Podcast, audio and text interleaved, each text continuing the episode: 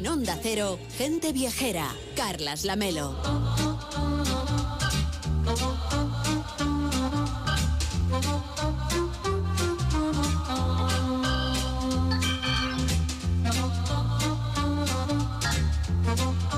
Ahora vamos a viajar a Roma, una de las ciudades más visitadas del mundo y no podemos negar claro que posee un magnetismo especial y que sigue siendo un destino muy muy recomendable, muy romántico, destino imprescindible para los amantes de la historia del arte y un lugar que le gusta mucho a Ramón Villero, que hoy nos plantea un viaje clásico a Roma. Seguro que merece la pena volver si usted ya ha estado varias veces y si no, pues si es la primera vez, va a aprender un montón de cosas, Ramón.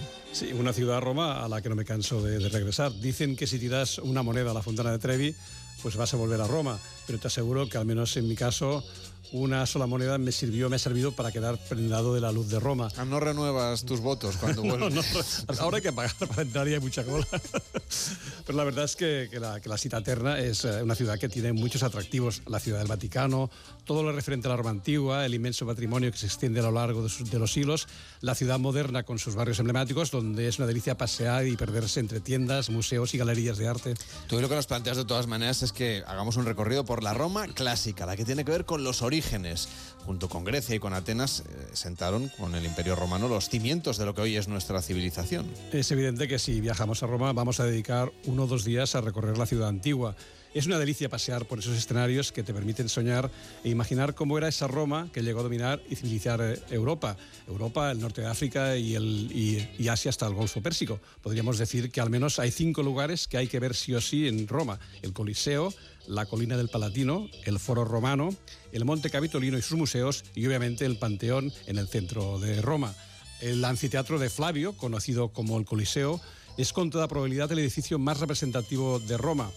Muchísima gente conoce este lugar por ser, en reconstrucción cinematográfica, el escenario principal de la película Gladiator, que más allá de la ficción y de su excelente música, que ahora escuchamos, uh, pues uh, nos enseña un poco cómo, cómo debía ser, ser, Roma. ¿no? Su construcción se inició uh, por el emperador Vespasiano hacia el año 72 y las obras las finalizó su hijo Tito.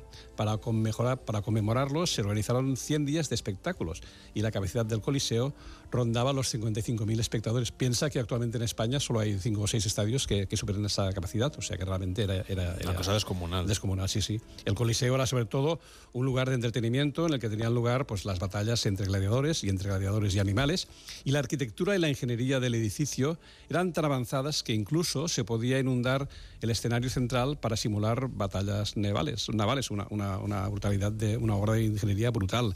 Los juegos se legalizaron en el siglo V después de Cristo y el Coliseo fue víctima de todo tipo de expoliaciones. Aún así, sigue siendo uno de los edificios de la antigüedad mejor conservados. Claro, por eso le falta trozos, porque en realidad se lo llevaron como cantera, ¿no? Sí, bueno, fueron servidos para, y le hicieron servir para construir casas alrededor de, de, del, del Coliseo. Oye, junto al Coliseo podemos ir a ver el arco de Constantino, que también es uno de los signos importantes de aquella, de aquella parte histórica de la visita a Roma que hoy estamos haciendo. Sí, al lado mismo, construido para conmemorar la victoria del emperador Constantino sobre Magencio en la batalla del puente Milvio. Y ya que hablo de batallas y de legiones, déjame explicar por qué las legiones romanas llevaban siempre el estandarte con las siglas SPQR, que hoy todavía son visibles en los anagramas del Ayuntamiento de Roma. La inscripción significa Senatus Populus que Romanus, cuya traducción textual es el Senado y el pueblo romano. Fue acuñada en, la época de la República, que como sabes se remonta al siglo V antes de Cristo. Es decir, que, desde el siglo V antes de Cristo hasta el V después, Roma dominó el mundo durante prácticamente mil años, una barbaridad. Y una vez hemos visitado el Coliseo, el Arco, lo que nos recomiendas es que nos dirijamos al Monte Palatino y, claro, al Foro Romano también, otro de, los, de las construcciones emblemáticas de aquella época. Sí, ese, sería el, orden normal de la visita, aunque podrías hacerlo al revés. De hecho, las tres entradas se venden conjuntamente. Y un dato, es mucho mejor comprar por internet las entradas para, para evitar las colas. El Monte Palatino una de las siete colinas de Roma, alberga ruinas de algunos edificios construidos alrededor del siglo I Cristo. Era la zona más elegante de la Roma antigua. Se puede ver el estadio, los restos de algunos palacios, la casa de Livia, la casa de Augusto y la casa de Rómulo. La leyenda dice que en este lugar Rómulo mató a Remo y fundó Roma en el año 753 antes de Cristo. En cualquier caso, pasear por el Palatino y los jardines que descienden hacia el Foro Romano es una delicia, un placer para, para los sentidos. Además alberga el Museo Palatino, un lugar no demasiado concurrido donde se pueden admirar esculturas del periodo de la República Romana. Algunas de ellas son realmente muy hermosas. El foro, justo al pie de la colina, es la más extensa y la más importante zona arqueológica que todavía se puede disfrutar en Roma y que se puede ver incluso aunque uno vaya por allí en taxi ¿no? o a pie. Sí, está, está, está en el centro de la ciudad y en el foro se, se respira la esencia de lo que debía ser Roma en la antigüedad, una sucesión de ruinas y piedras que permiten imaginar cómo era el lugar donde pasearon Augusto César, Nerón, Claudio o, el emperador Adriano. El foro era el centro de la vida política, comercial y religiosa. De entre las ruinas cabe destacar el templo de Antonio y Faustina, cerca de la entrada de, de la vía de Flor Imperiali, y a partir de aquí el paseo sigue por la vía sacra, que era la avenida principal del foro. El arco de Septimio Severo, el templo de Saturno con sus ocho columnas todavía en pie, el templo y atrio de Vesta, la basílica de Magencio y el arco de Tito son dos monumentos, los monumentos más significativos del lugar. El foro es el lugar ideal pues, para llevarse durante un libro y de estarse toda la tarde paseando por el foro, sentarse, estar leyendo, sobre todo si hace un día soleado, que en Roma hay muchos días soleados. Desde luego, y hace calor, no sé en verano. Bueno, este recorrido imprescindible por la Roma clásica que estamos haciendo ahora en Gente Viajera con Ramón Villero nos conduce también, claro, al Capitolio y a la plaza del Campidoglio, que también es un imprescindible. Sí, otra, otra de las colinas de Roma. Durante la época romana, el Capitolino era el, el centro religioso de la ciudad y aquí se levantaba el templo dedicado a Júpiter. La plaza del Campidoglio es obra de Miguel Ángel y es una de las más hermosas y representativas del Renacimiento.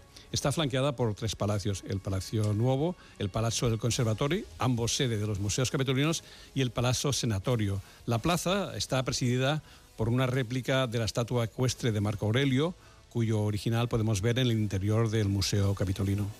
Y por cierto, que el Panteón de Agripa, del que nos hablabas al principio, Ramón, es un edificio que es único en el mundo. Está también ahí en el centro de la ciudad, es que todo se puede recorrer más o menos a pie. Sí, está en, en la Plaza de la Rotonda y es uno de los templos mejor conservados del Imperio Romano acabado de construir por el emperador Adriano en el siglo II. Nadie sabe con exactitud cuál era su función primigenia. Algunas teorías apuntan que el templo estaba dedicado a las deidades de la antigua Grecia, aunque también podría tratarse de un lugar donde los emperadores alcanzaban la categoría de dioses. En el centro de su inmensa cúpula se encuentra un orificio de 9 metros de diámetro que permite la entrada de la luz solar y, de la lluvia. El perfecto estado de conservación se debe a que hacia el año 600 fue transformado en iglesia cristiana. En el interior del panteón además se encuentra la tumba del pintor Rafael, que también hay que ir a ver, claro. Por cierto, a mí uno de los sitios, Ramón, no si estás de acuerdo, a mí los, de los que más me gusta cuando uno va buscando estos rasgos de la historia es ir a las catacumbas aunque también hay mucha gente que le encanta ir a ver a las, las termas de Caracala, que también son otro imprescindible. Sí, y también, también la, la, muralla aureliana. La muralla que se conserva en buen estado la encontramos al sur de la ciudad. Desde aquí podemos dirigirnos a las catacumbas de San Calisto y de San Sebastián. Son realmente muy interesantes de ver, aunque para la gente claustrofóbica un poco, un poco, un poco difícil. ¿no? En cuanto a las termas de Caracala, datan del siglo III y permanecieron abiertas hasta el final del Imperio Romano con el asedio de la ciudad. Fueron redescubiertas en excavaciones realizadas en el siglo XVI lo que permitió conservar numerosas obras de arte y no fue hasta finales del siglo XIX cuando se encontraron los mosaicos que se exponen hoy en día en los museos vaticanos.